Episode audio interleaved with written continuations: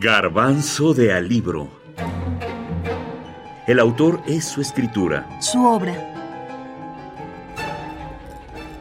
Ricardo Garibay. Triste Domingo. El autor. Ricardo Garibay era de hablar contundente, casi ríspido, sentencioso. No se limitaba en palabras o adjetivos. Dicen que por haber sido sparring de boxeo, varias veces retó a críticos y escritores con los que tuvo desencuentros. Cuando varias veces se le acusó de soberbio, él aclaraba que sí, era soberbio, pero no vanidoso.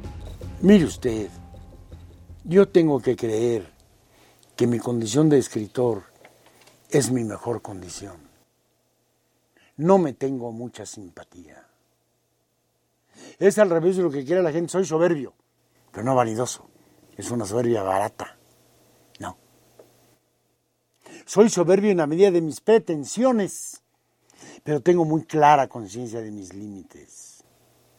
Ojalá, digo esto.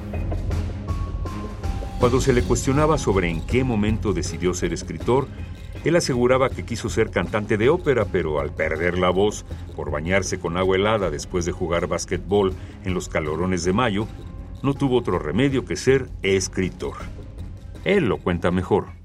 Pues eh, muy chistosa la anécdota, un poco conmovedora. Yo tenía buena voz y me preparaba para ser cantante.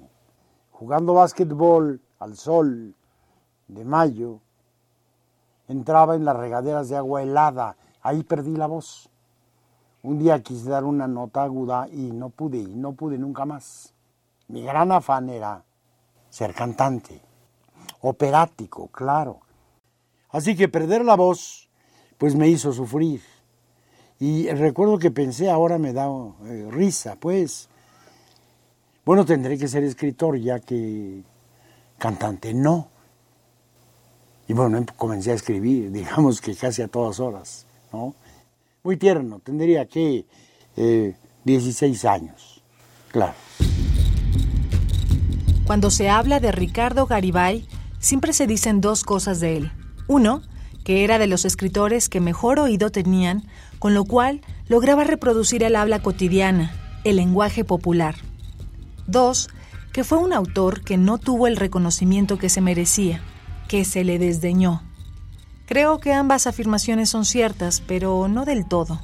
En cuanto al oído, el hablar cotidiano, Sandro Cohen explica que Nada hay más lejos en una narración de Garibay que la reproducción, palabra por palabra, de cómo habla la gente en la realidad que se halla fuera de las páginas de sus libros. Si las voces suenan reales, si nos resultan verosímiles, se debe al arte de Garibay, el cual consiste en saber cómo decantar el lenguaje oral en otro escrito que parece real. Porque nada hay más acartonado que el lenguaje oral reproducido con fidelidad en la escritura.